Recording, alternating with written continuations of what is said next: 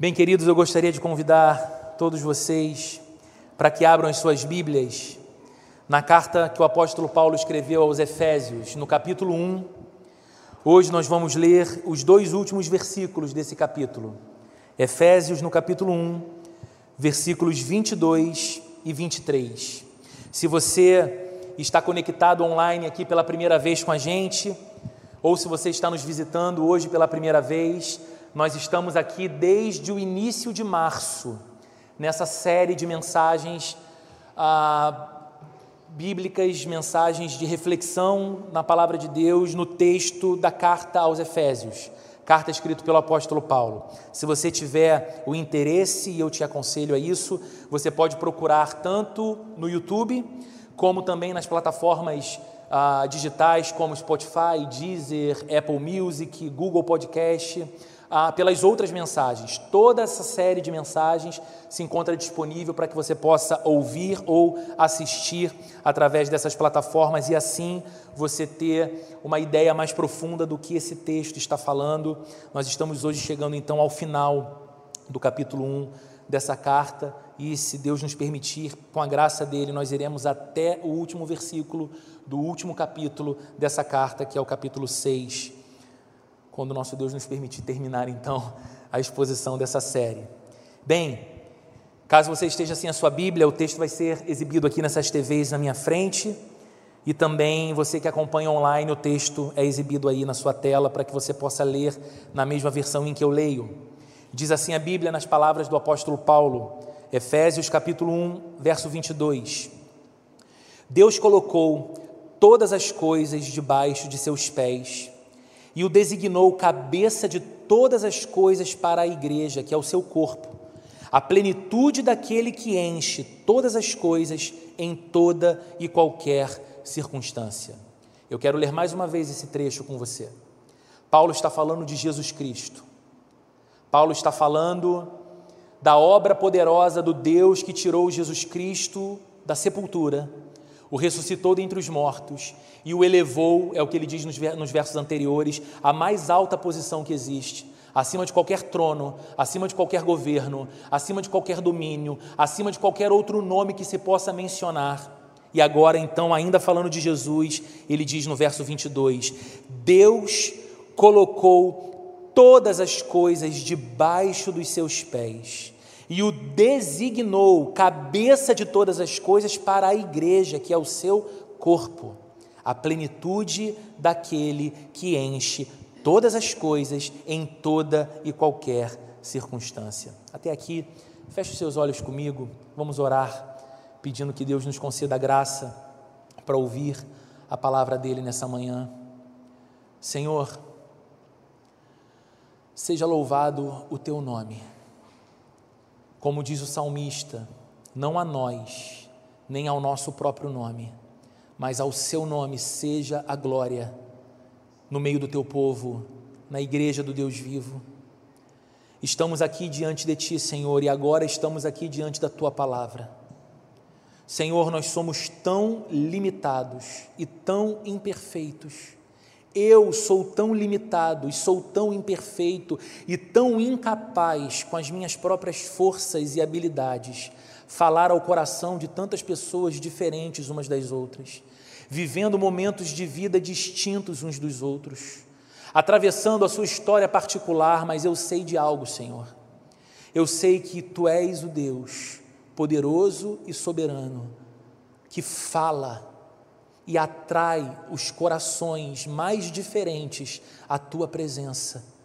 Eu sei que tu és o poderoso Deus que consola o abatido, que restaura o quebrado, que traz senso de glória para aquele que festeja e se alegra pelas conquistas da vida em tua presença.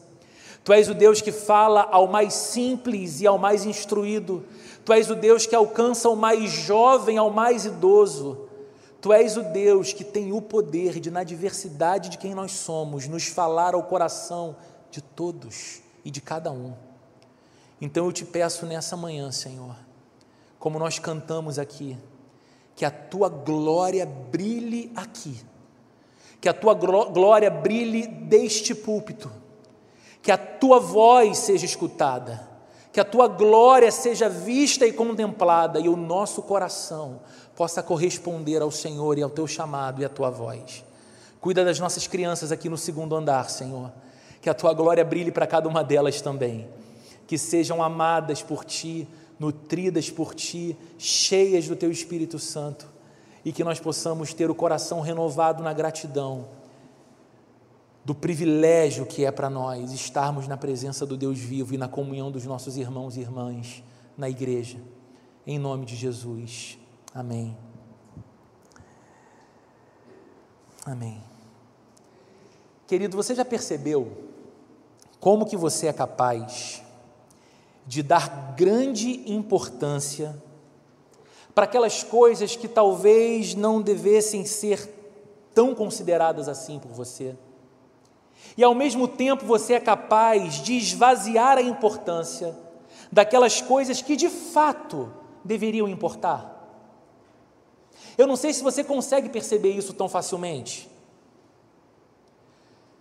Mas essas coisas acontecem com mais frequência do que a gente imagina. Comigo, elas acontecem muito.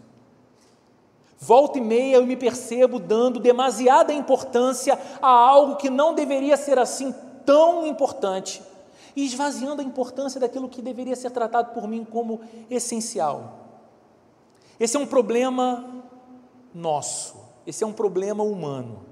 E alguns especialistas em comportamento humano oferecem algumas explicações por que isso acontece.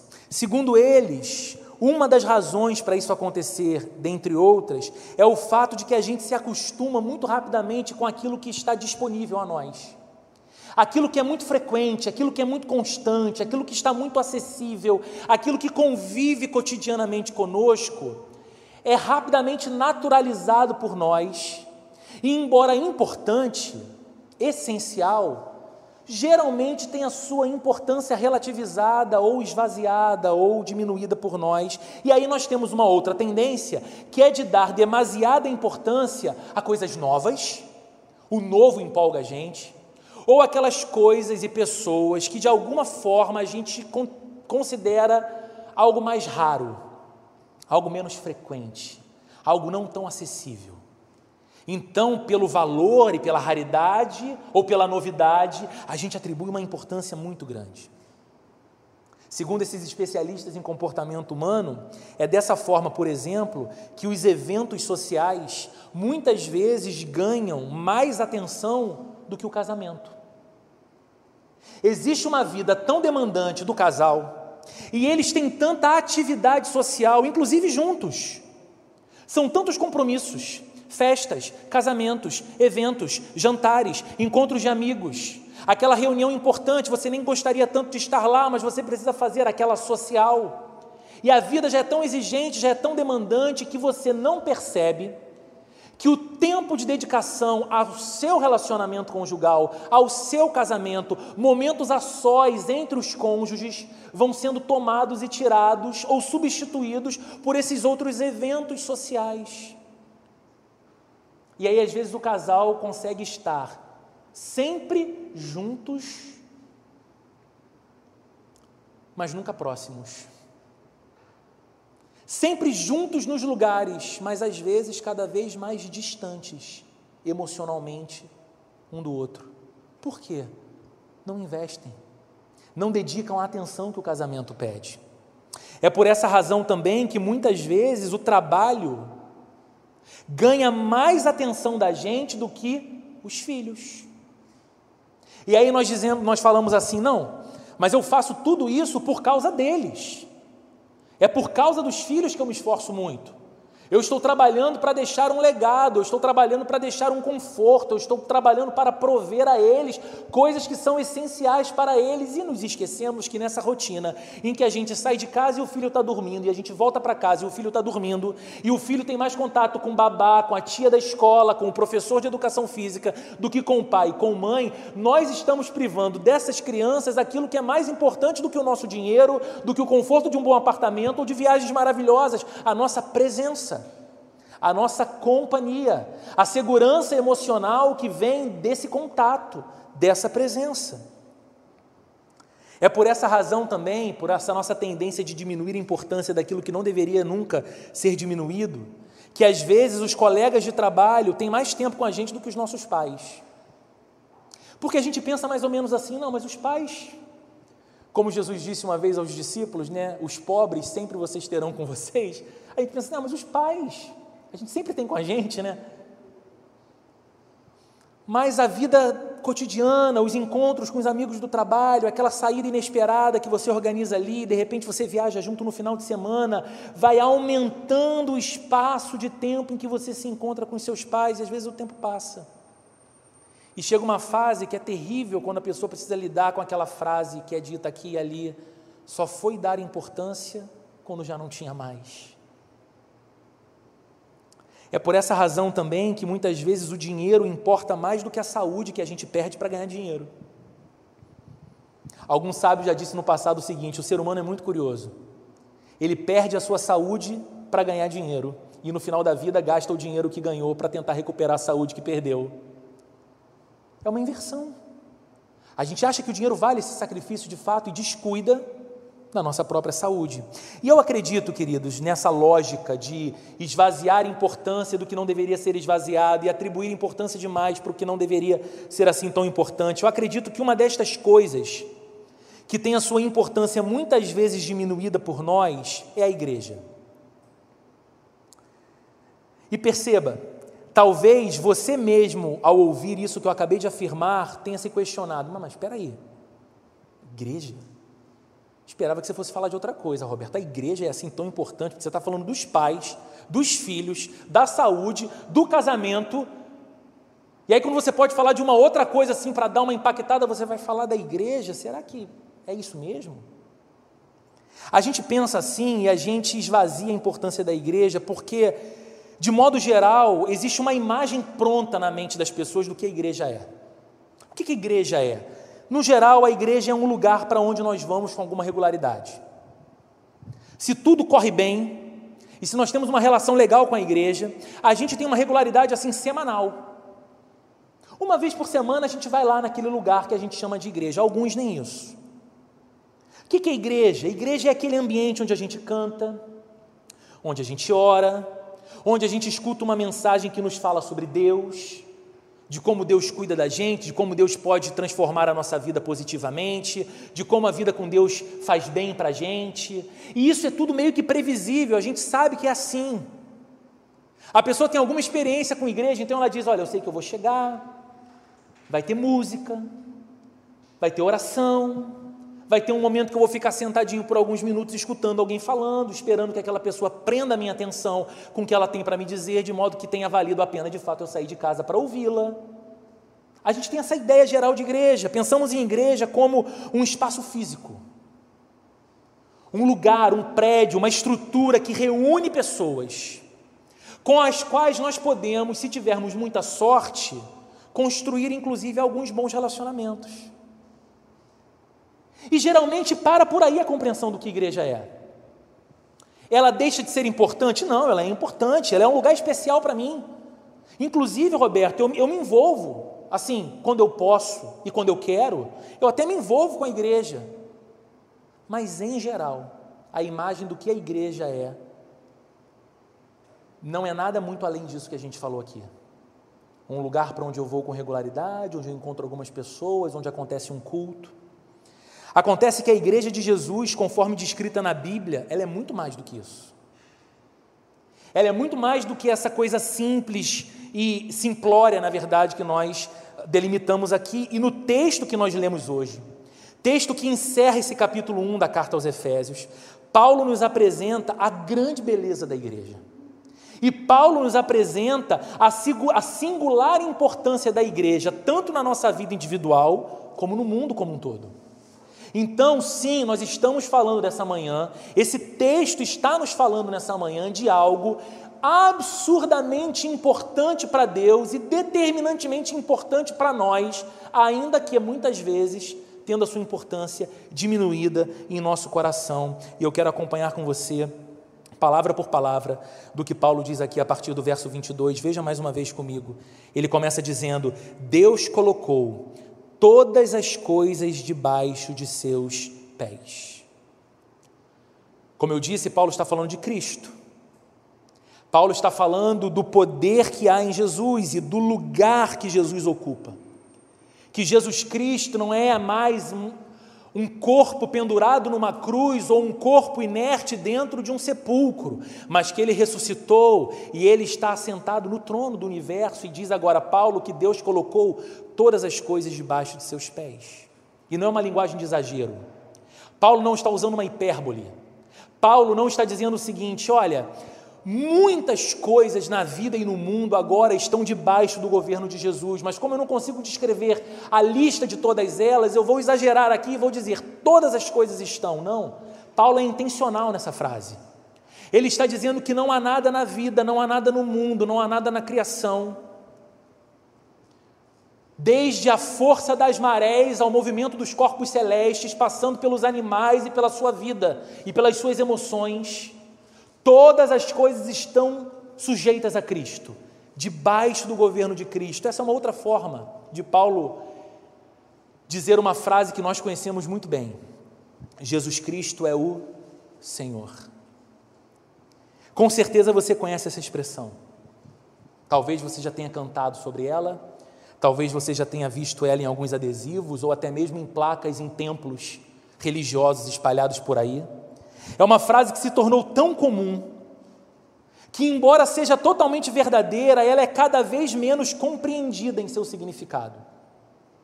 O que significa a afirmação Jesus Cristo é o Senhor? Veja o que Paulo está dizendo aqui. Ele está afirmando que não há nada no mundo, nem fora do mundo, que não esteja debaixo do domínio de Cristo. Pense um instante sobre isso aquele que um dia foi coroado com espinhos em sua cabeça, aquele Jesus que um dia colocaram para machucá-lo e debochar dele uma coroa feita de espinhos que, conforme era encaixada em sua cabeça, perfurava sua pele e o fazia sangrar. Esse mesmo Cristo leva agora a coroa da soberania universal sobre a sua cabeça. Não há sobre ele mais uma humilhante coroa de espinhos, mas um diadema de glória, afirmando que ele é o Rei dos Reis e o Senhor dos Senhores. Queridos, mais uma vez, nós temos aqui aquele encontro lindo entre doutrina e vida. Porque isso aqui que Paulo está afirmando é pura teologia, é pura doutrina. Quando você se aproxima do estudo da teologia, você estuda o senhorio de Cristo, o fato de que Ele é o Rei soberano do universo. Mas aqui essa doutrina se encontra com a nossa vida e com o nosso coração e nos pastoreia,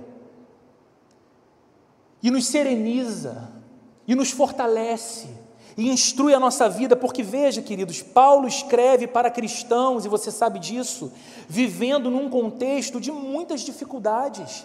Não era fácil você ser um discípulo de Jesus no primeiro século, quanto mais numa cidade como Éfeso, que era uma cidade pagã. Era uma cidade idólatra, era uma cidade com muitos templos e com muitos deuses. Então, naquela cidade, começa a surgir um grupo de homens e mulheres que dizem: não nos curvamos a nenhuma outra divindade, sequer dobramos os nossos joelhos diante do imperador de Roma, cultuamos apenas a Jesus Cristo, o nosso Senhor e o nosso Salvador. Vivamos ou morramos, somos de Cristo e de mais ninguém. Qual era a consequência dessa fé maravilhosa que nos empolga? Perseguição. Eles não eram bem vistos, eles não eram amados, eles não eram celebrados por conta de sua fé, mais do que isso. Havia pouca oportunidade de trabalho para eles. Porque você, se era um pagão da cidade de Éfeso no primeiro século, não queria fazer negócio com o artesão, com a costureira, com o trabalhador, discípulo de Jesus cristão, porque ele era mal visto naquela sociedade. Então você tinha cada vez menos oportunidades de ter renda e trabalho. Qual era a consequência natural disso? Muitos desses homens e mulheres eram lançados na mais absoluta pobreza. Há registros históricos de que na perseguição cristã do primeiro século, muitos cristãos tinham as suas casas invadidas e as suas posses tomadas. Quando não eram assassinados, quando seus filhos não eram assassinados diante de seus olhos, os seus bens eram tomados de si e eles eram lançados na rua. A mendicância. Inclusive, essa é uma razão pela qual havia entre os cristãos na Éfeso do primeiro século muitos escravos. Lá na frente a gente vai ver num dos capítulos Paulo escrevendo aos escravos cristãos. Por que isso acontecia? Duas razões para terem escravos crentes na cidade de Éfeso. Primeiro, a pobreza se tornava tão extrema que fazia com que homens e mulheres se lançassem na indignidade de tornarem-se propriedade de um outro ser humano em troca de comida e moradia. Eles não tinham mais o que fazer exceto entregarem a própria vida para outro, tornando-se escravos. Mas esses tinham outros colegas escravos também, e eles não paravam de falar de Cristo. E esses outros escravos se convertiam a Cristo, então havia dentro da comunidade cristã muitos escravos. Então pense, queridos, os problemas que aquela gente enfrentava eram grandes demais para eles, não eram pequenos. Eram problemas potencialmente assustadores, então está aqui Paulo, tal qual pastor, mais uma vez escrevendo para eles e convidando-os a olhar para Jesus. Paulo está aqui convidando-os a olhar para a vida não apenas horizontalmente, nas suas circunstâncias, nos seus dilemas e nos seus problemas, mas Paulo os convida a olhar verticalmente olhando para o alto e olharem para Cristo, lembrando que esse Jesus é aquele que eles receberam como Senhor e como Salvador. De modo que, agora afirmando que todas as coisas estão debaixo dos pés de Jesus, Paulo está dizendo que toda dificuldade que era enorme aos olhos daquela gente estava também debaixo dos pés de Jesus. A sua dor, a sua tristeza, a sua privação financeira, a sua condição vulnerável, nada escapava do domínio soberano de Cristo. Tudo o que lhes podia causar medo e ansiedade estava debaixo do domínio de Jesus. E isso era um consolo para o coração de cristãos em sofrimento, porque eles se lembravam de que o Deus que tem a própria vida deles nas mãos tem também o controle de todas as circunstâncias e sabe o que faz. Então não surpreende a ele aquilo que apavora a mim.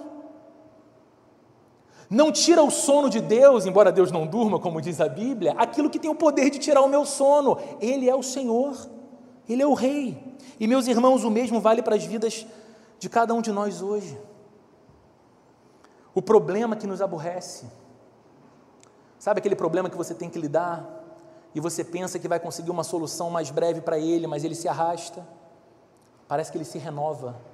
Igual fase de videogame, vem uma fase mais difícil, vem uma fase mais difícil, você fala, meu Deus, o chefão não chega, né? Para eu vencer e zerar o jogo. É problema em cima de problema, é problema em cima de problema. Então aquele problema que te aborrece, ele está debaixo dos pés do seu Salvador. O medo que nos ameaça, o medo que tem o poder de nos apavorar, o medo que questiona aquilo que a gente chama de força emocional ou de coragem na gente. O medo que nos faz não ter vontade de sair da cama e enfrentá-lo. O que potencializa esse medo está debaixo dos pés do nosso Senhor e Salvador Jesus Cristo. Aquelas preocupações que nos deixam ansiosos, sem dormir, tendo taquicardia, preocupações para as quais nós não temos nenhum controle, sequer solução, elas não escaparam do domínio de Jesus, o nosso Senhor e nosso Salvador. Todas essas coisas estão sujeitas a Cristo, debaixo dos seus pés, e isso, queridos, precisa ser uma pregação diária para o nosso coração. Ou a gente prega isso para o nosso coração: Jesus Cristo é o Senhor, Ele não perdeu o controle ele é o Rei dos Reis, Ele é o Senhor dos Senhores, nada escapa ao seu domínio, nem a minha vida, nem nenhuma circunstância da minha vida, nenhum quadro da minha saúde, nenhuma condição de vulnerabilidade econômica, nenhuma crise afetiva, nada escapa do governo soberano do meu Senhor. Ou a gente prega isso para o nosso coração, ou a gente surta.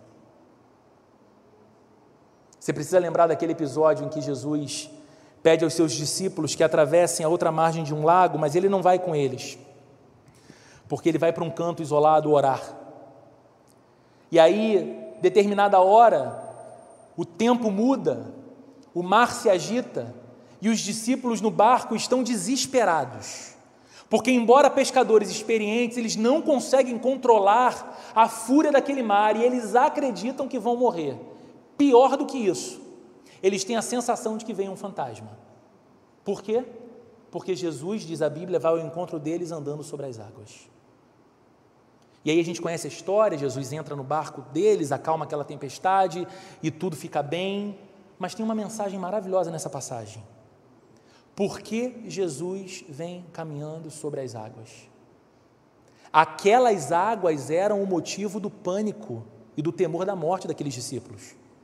Era por causa daquelas águas sem controle e agitadas que eles acreditavam que chegou o fim e que eles iam morrer. E de repente eles veem o seu Cristo, o seu Senhor, andando sobre aquelas águas, como quem diz: O medo que apavora você está debaixo dos meus pés. Eu sou o Senhor sobre essas circunstâncias, queridos. Ou pregamos isso para o nosso coração, ou a vida nos enlouquece. Isso é uma verdade que não pode escapar de nós. Jesus é o Senhor sobre todas as coisas, mas o texto nos fala algo mais. Razão pela qual eu falei de igreja aqui ainda agora. A razão pela qual eu falei da importância da igreja, porque além de ser Senhor sobre todas as coisas, o texto que nós lemos, Paulo diz que Jesus é também o cabeça da igreja. E que a igreja é o corpo de Cristo. Olha mais uma vez o texto comigo. Deus colocou todas as coisas debaixo dos seus pés e o designou cabeça de todas as coisas para a igreja, que é o seu corpo. Queridos, essa é a figura mais comum no Novo Testamento para descrever a identidade da igreja. A igreja é descrita como o corpo de Cristo. Os cristãos são membros individuais, cada um com seu trabalho, cada um com seu papel, que juntos formam o corpo de Cristo e Cristo é o cabeça desse corpo, o cabeça da igreja. Essa declaração que Paulo faz de que Deus, o Pai, designou a Jesus como cabeça de todas as coisas para a igreja, precisa nos fazer afirmar uma coisa. Se a gente entende o que Paulo está dizendo aqui, nós precisamos afirmar que Jesus Cristo como cabeça da igreja ou como Senhor da igreja, é a única autoridade da igreja. Eu quero muito que você preste atenção no que eu estou dizendo aqui. Porque é essa afirmação da Bíblia que nos faz afirmar, juntamente com ela, que na igreja de Jesus não há outro chefe que não seja Jesus Cristo. A igreja não tem um outro dono que não seja Jesus Cristo.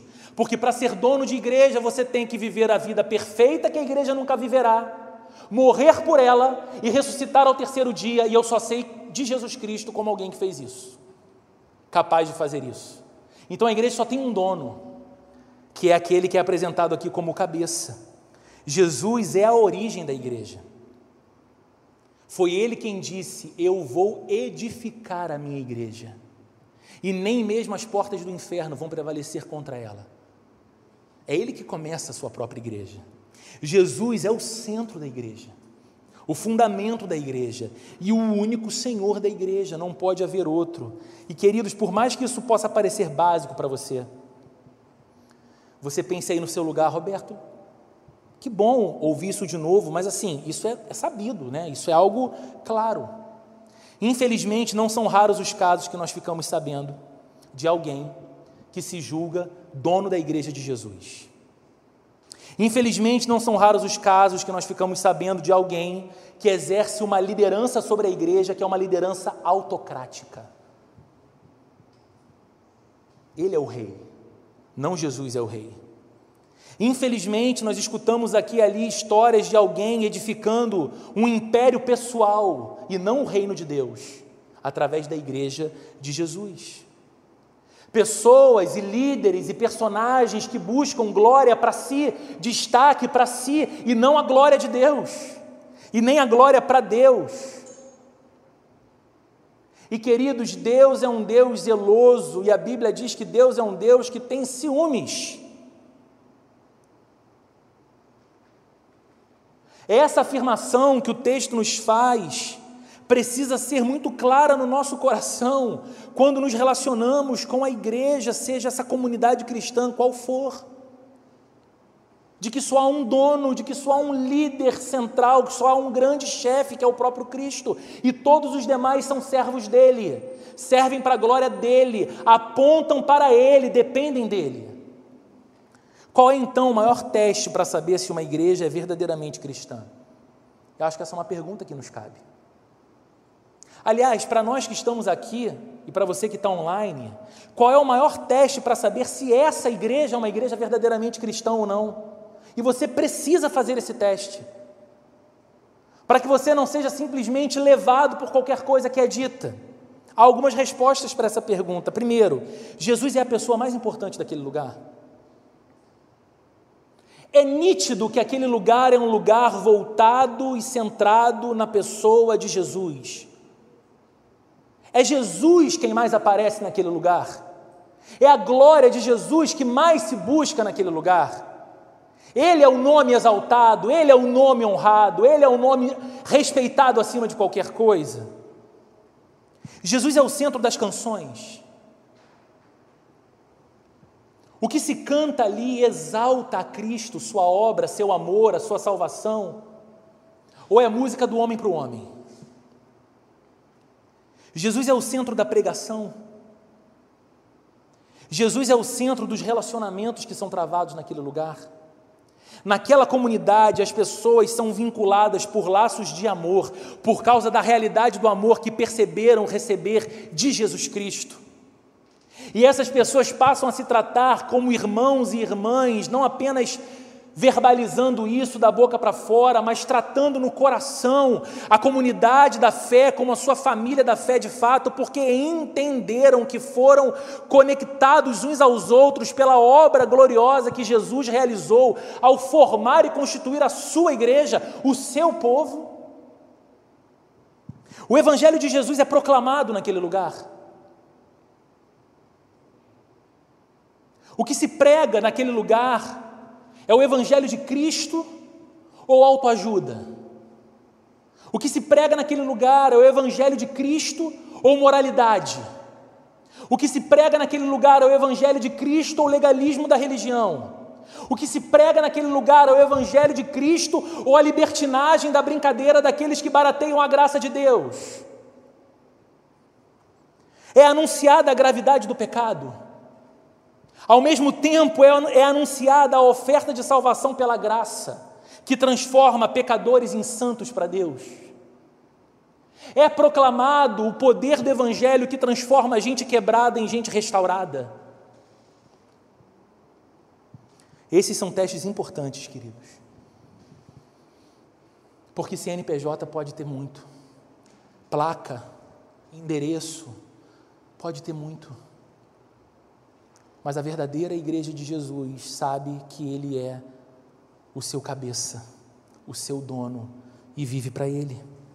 Assim como não há nenhuma parte do corpo humano que não seja controlada pelo sistema nervoso. E você sabe que é assim. Você não precisa, assim como eu não sou um especialista em ciências nem em biologia.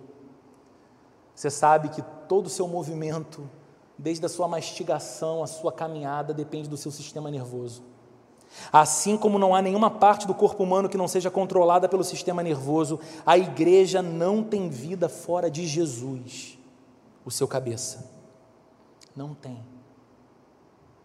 Toda a energia da igreja, todo o poder da igreja, toda a vitalidade de uma igreja provém exclusivamente dele.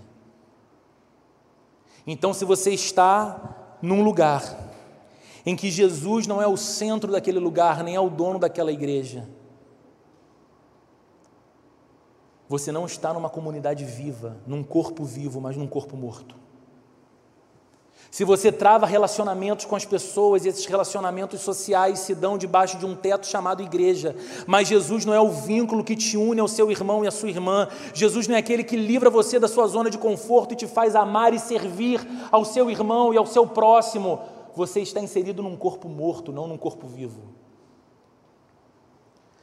Há um só cabeça, de onde vêm todas as coisas, e nós somos membros individuais que juntos formamos o corpo de Cristo. Mas há ainda uma glória a respeito da igreja aqui nesse texto. Algo que ressalta o quão importante a igreja é e como nós deveríamos ter a igreja em alta conta em nossas vidas. Leia mais uma vez o texto comigo. Deus colocou todas as coisas debaixo de seus pés e o designou cabeça de todas as coisas para a igreja, que é o seu corpo, e agora uma descrição da igreja. A plenitude daquele que enche todas as coisas em toda e qualquer circunstância. Queridos, em outras palavras, a Bíblia está dizendo que a plenitude de Jesus se encontra e se manifesta na igreja de Jesus. Eu vou dizer isso outra vez. A Bíblia está dizendo que a plenitude de Jesus, se você quer conhecê-la, se você quer contemplá-la, se você quer viver a plenitude de Jesus, essa plenitude se manifesta e se expressa na igreja de Jesus. Por que, que, é importante falar isso quase que pausadamente outra vez? Porque nós vivemos num tempo em que as pessoas querem a espiritualidade de Jesus. Porque é legal você ter espiritualidade. É legal você dizer que curte Jesus. É legal você falar que tem lido o Sermão do Monte. É legal você falar que Jesus foi o maior líder que já existiu, o maior psicólogo que já existiu, o maior educador que já existiu, o maior mestre que já existiu. E você dizer o seguinte: olha, eu quero essa relação com Jesus, porque eu acho Jesus fenomenal, eu me interesso muito por ele, mas elas não querem a vida da igreja de Jesus. E dizem assim: olha, Jesus sim, igreja não. Elas querem as bênçãos que a identificação com Jesus pode lhes oferecer. Olha, eu sou um seguidor de Jesus, eu sou uma seguidora de Jesus, eu gosto muito de Jesus, eu espero que Ele me abençoe e cuide de mim, mas elas não querem servir a igreja de Jesus. Mas, de acordo com a Bíblia, essa separação, Jesus eu quero, a igreja não.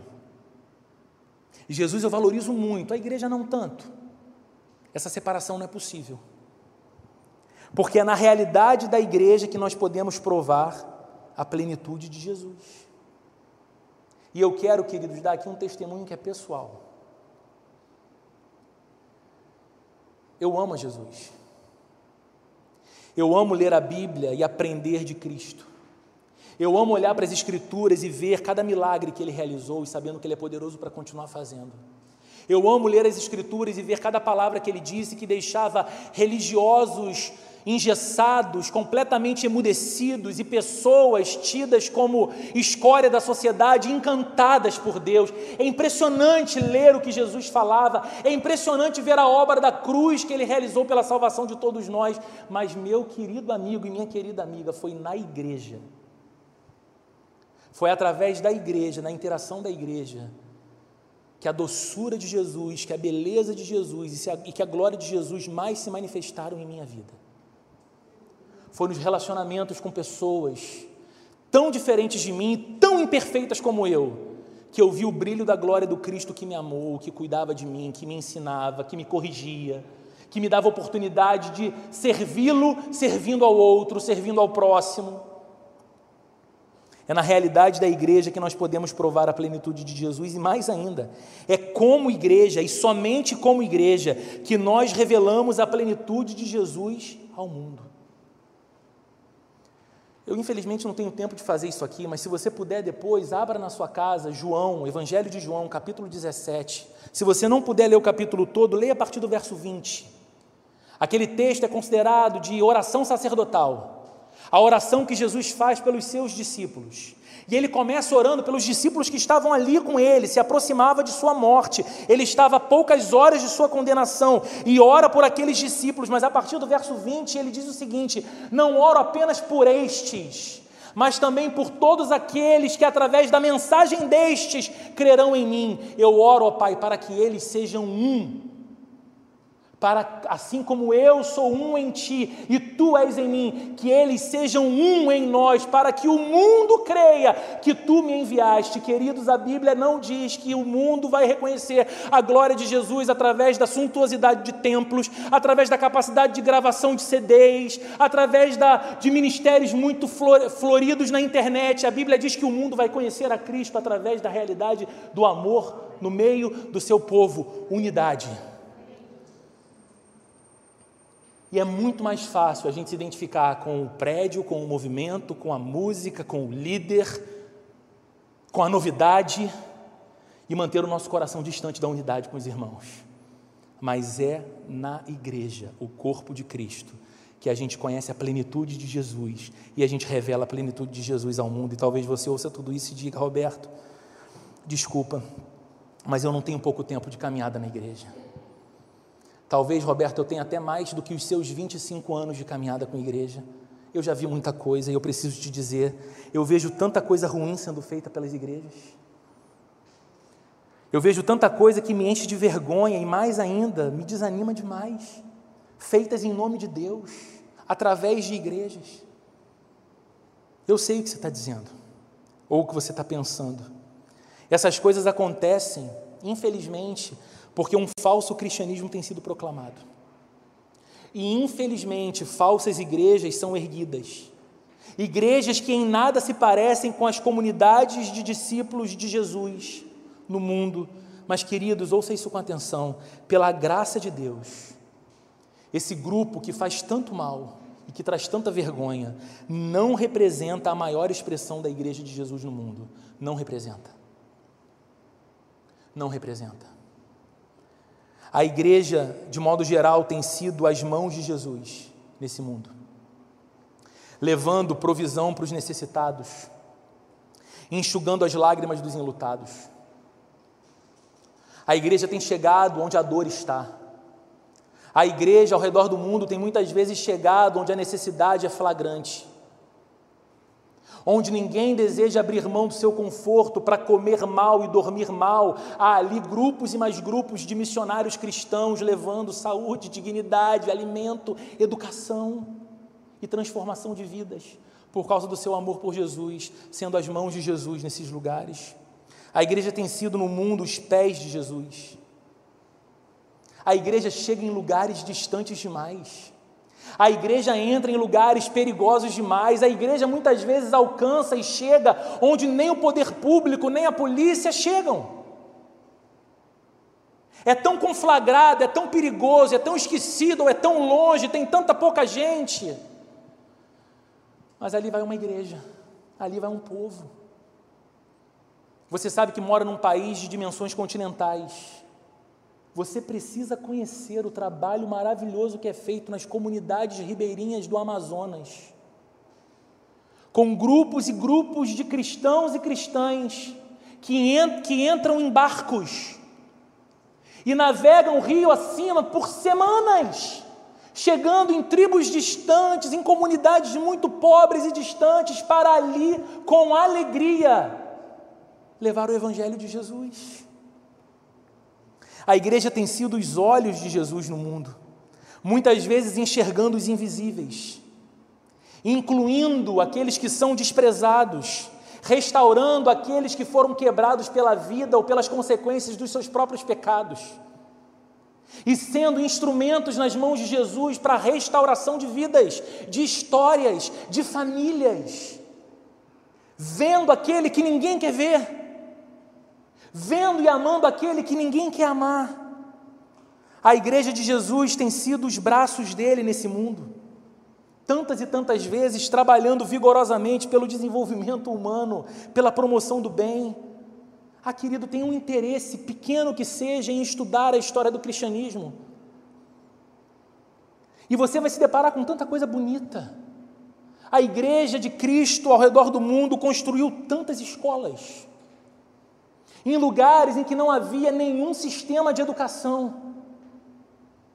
E a igreja de Cristo chegava ali para educar as crianças e oferecer a elas um futuro diferente.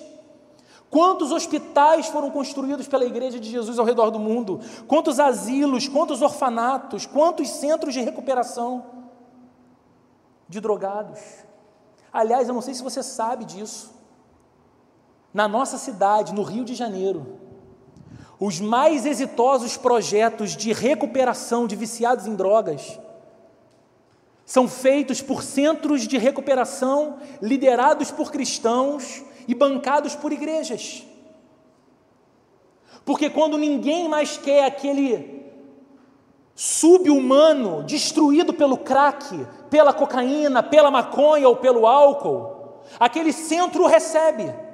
E quando ele foge dezenas de vezes para voltar para a rua, aquelas pessoas vão à rua atrás dele. Ninguém quer. Ele é um estorvo na sociedade, mas ele é amado por Deus e aquelas pessoas dão amor a ele. Quantas universidades a igreja ao redor do mundo construiu? A igreja tem sido o coração de Jesus, amando aqueles que fazem parte dela. Eu não sei se você pode dizer isso a seu respeito, mas eu posso dizer ao meu. Como Deus expressa o seu amor por mim na realidade da igreja, nos relacionamentos da igreja.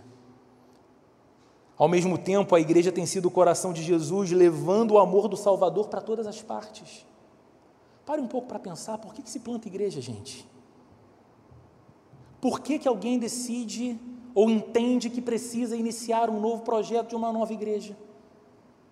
Por que, que pessoas saem de seus confortos, saem de seus países, saem de suas culturas e às vezes viajam com suas famílias inteiras para um continente distante, para uma cultura completamente hostil à sua, completamente diferente, sujeito a todo tipo de doença, enfermidade, alimentação ruim, para chegar ali e pregar o Evangelho como um missionário? Por que, que alguém faz isso se não pela realidade do amor? O amor de Deus nos constrange tanto, e o amor de Deus é o fundamento da nossa vida, de tal modo que a gente quer que o mundo saiba que Deus ama e que Deus transforma. E a igreja tem sido esse coração de Deus que chega aos lugares. Mais do que isso, a igreja tem sido o sal de Deus numa sociedade que se degrada velozmente no pecado. A igreja tem sido o sal que conserva. E a igreja tem sido a luz num tempo de trevas. A igreja é a família de Jesus, onde desconhecidos se tornam irmãos e irmãs e pessoas recebem esperança, pessoas encontram a paz, pessoas descobrem o propósito para o qual foram criadas. Queridos, desprezar a igreja ou diminuir a sua importância é desprezar o Cristo que é a cabeça da igreja e diminuir a importância da obra que ele fez na cruz do Calvário, porque aquilo que ele fez não foi exclusivamente para você individualmente, foi para constituir um povo próprio, seu, peculiar, a sua igreja. Foi pela igreja que ele morreu e ressuscitou. E quando você diz Cristo eu quero, igreja não, porque a igreja tem problema, você esquece de duas coisas. Primeiro, você é um dos motivos do problema da igreja com os seus pecados, com as suas características próprias, com a sua falta de misericórdia, compaixão, graça, generosidade, senso de serviço, você é um dos problemas. Segundo, você esquece o valor e o amor que o seu Jesus, que o seu Salvador atribui à própria igreja dele. E quando você a despreza, silenciosamente você quase se considera mais sábio, mais santo e mais justo do que o próprio Cristo. Porque você diz, ah, Jesus, você até ama, mas eu. Se eu, se eu fosse o Senhor, pensava direitinho nesse negócio aí. Bom, queridos, eu quero concluir de um modo um pouco diferente do que costumo fazer, mas eu queria falar aqui tópicos para que você guarde e possa praticar. Em primeiro lugar, para guardar e para praticar. Jesus é o Senhor, lembre disso. Todas as coisas estão debaixo do domínio de Jesus. Então, lembre disso nos dias de sua luta. Lembre disso nos dias tristes que você atravessa. Lembre disso naqueles instantes de muita preocupação e de muito medo. Você não é senhor de nada, você não é senhora de nada, você não consegue controlar, governar a sua própria vida e as circunstâncias, mas o seu Cristo é Senhor. Ele é Rei dos Reis, Ele é Senhor dos Senhores. Guarde isso, mas pratique isso. Guarde isso, mas pregue isso para o seu coração. Guarde isso e quando a ansiedade roubar teu sono, pregue isso para o seu coração. Eu vou dormir, eu vou descansar, porque aquele que é meu Senhor não dorme, não descansa, ele cuida de mim. E todas as circunstâncias já estão debaixo dos pés dele. Segundo, guarde isso. Jesus é o dono da igreja. Ele é o principal líder. Ele é o cabeça. Então, tudo na igreja e todos na igreja precisam estar a serviço do seu Senhor. Ele não compartilha a glória dele com ninguém. Ele não divide a autoridade dele com ninguém. Toda e qualquer expressão de autoridade na igreja é uma autoridade concedida por aquele que é o Todo-Poderoso. Então, tudo na igreja precisa ser sobre Jesus. E tudo na igreja precisa ser para Jesus. Então, pratique isso ao lembrar de que você está se dirigindo ao culto, ao pensar na sua igreja, lembre-se de que você está se dirigindo ou pensando naquela que é alvo do amor de Cristo, ao ponto de ele ter morrido e ressuscitado por ela. E lembre-se que qualquer coisa que você faz para a igreja, você está fazendo para Cristo, porque tudo é para Ele. Então, quando você decidir servir, quando você decidir se envolver, quando você decidir contribuir, quando você decidir usar da sua generosidade, lembre que o que você está fazendo não é para uma estrutura, não é para um amigo, não é para algum líder humano, você está fazendo aquilo para aquele que é o seu Senhor e o seu Rei, o seu Cristo. Terceiro, guarde isso: a igreja é importante. Ela recebeu uma missão maravilhosa de ser a plenitude de Cristo e expressar a plenitude de Cristo. Então, a igreja não pode ser diminuída por nós. A igreja, que é esse corpo de gente imperfeita, e falando da nossa igreja, essa gente imperfeita começa daqui, é, é daqui para aí. Eu sou o primeiro a me definir assim. Esse corpo de gente imperfeita, limitada, com seus problemas, é misteriosamente a glória de Cristo, a manifestação da sua plenitude. Então a gente não pode desprezar isso, a gente não pode diminuir isso de forma nenhuma. E eu quero falar para você que nessa manhã ouve tudo isso e talvez pense, mas eu não sou um crente, eu não sou alguém que participa de igreja, eu estou aqui porque alguém me mandou esse link dessa transmissão, ou porque alguém me convidou para estar, e me parece que tudo que foi dito aqui não foi dito para mim porque não me envolve.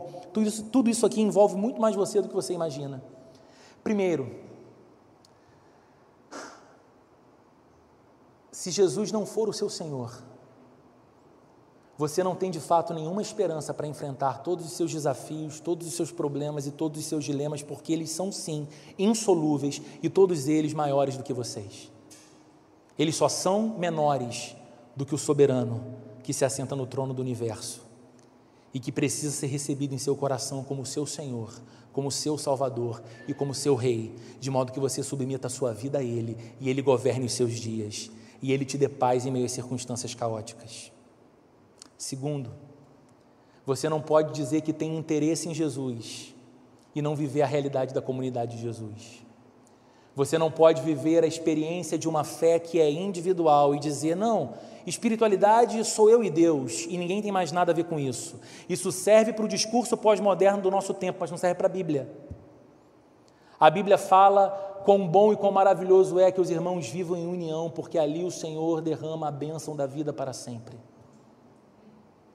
A Bíblia fala da importância dos relacionamentos da comunhão. O reino de Deus é um reino de amigos. O reino de Deus é um reino entre irmãos. Então você não pode desprezar a igreja. Mais do que isso, você nunca vai conhecer a poderosa plenitude de Jesus muito menos revelar essa plenitude às pessoas que você ama e ao mundo à sua volta, se você estiver fora de Cristo e longe da igreja. Então, esta é uma manhã sim de lembrança ao coração dos crentes de quem é o seu Senhor e de quão importante é a igreja em nossas vidas. Mas essa é também uma mensagem que o convida a render o seu coração, para que você possa conhecer o senhorio desse Cristo e o poder de ser parte da sua comunidade no mundo, que é a igreja. Então, se essa é a sua realidade nessa manhã, entregue o seu coração a Jesus, confesse os seus pecados, arrependa-se deles e entregue o seu coração ao Salvador, dizendo: É contigo que eu quero viver, Senhor é experimentando o teu poder muito maior do que o poder dos meus medos, das minhas preocupações e dos meus desafios. É isso que eu quero experimentar. E eu quero conhecer o majestoso poder e a plenitude de quem tu és através da igreja do Senhor no mundo. Eu quero ser igreja. Eu quero servir na igreja. E eu quero ser a igreja de Cristo em movimento nesse mundo. Vamos orar juntos. Senhor, obrigado por essa manhã. Obrigado pela tua palavra. Obrigado porque a Bíblia ela é tão abrangente ao tratar da nossa vida. Obrigado porque o Senhor não deixa nada que importa de fora. Obrigado porque o Senhor nos ensina que a fé não é apenas uma experiência individual, mas ela também é uma experiência comunitária e que no poder da comunidade, na realidade dos relacionamentos, no engajamento como igreja, entendendo que cada um constitui uma parte, é membro de um corpo que só é completo quando cada parte está integrada em obediência àquele que é o cabeça. Só assim somos plenos, só assim temos a nossa vida de fato abundante, só assim provamos da tua plenitude e expressamos, Senhor, a tua plenitude no mundo. Então eu te peço nessa manhã para a vida dos teus filhos e filhas e me incluo nessa oração que nós conheçamos, Senhor, o poder do teu senhorio todos os dias quando nos depararmos com as nossas lutas, com os grandes desafios que nos assolam, com os problemas que nos visitam, com os medos que nos paralisam, que possamos pregar ao coração essa frase sistematicamente: Jesus Cristo é o Rei dos Reis e Senhor dos Senhores, e todas as coisas estão debaixo de seus pés.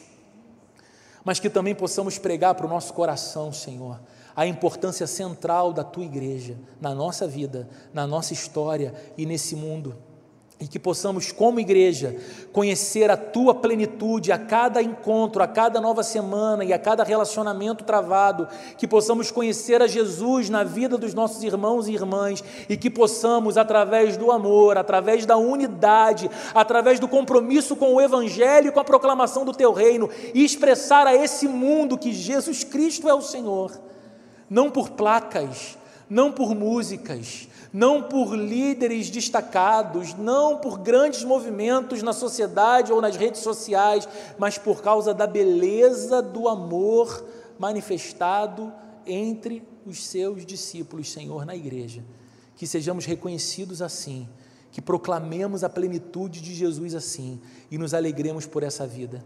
Eu oro por aquele e por aquela que está mais distante, Senhor eu oro por aquele e por aquela que não tem encontrado forças nem desejo para se engajar ou se envolver. Aquele ou aquela que acham que, pelo que já passaram, estão mais do que desculpados em seu não envolvimento. Senhor, não há palavra que líder algum possa dizer que mude o sentimento de um coração assim, mas o teu espírito tem poder de fazer todas as coisas e revelar e reaquecer este coração no teu poder e reapaixonar esse coração pela tua igreja, Senhor. E eu te peço que o Senhor faça isso sobre a vida de tantos que estão mornos, adormecidos, pouco engajados e, e, e, consequentemente disso, pouco engajados na própria vida de santificação, caminhando sozinhos, andando em solidão. Que o Senhor os traga para perto, que o Senhor nos leve em busca desses amados também, em amor, e que nós possamos ser a cada novo dia uma comunidade que reflete a glória, a plenitude, o amor e a beleza de Jesus. Que o amor de Deus a graça de nosso Senhor e Salvador Jesus Cristo e a comunhão e a consolação do Espírito Santo esteja presente com cada um de nós aqui, nesse domingo, nessa nova semana e para todo sempre, Senhor. Amém e amém.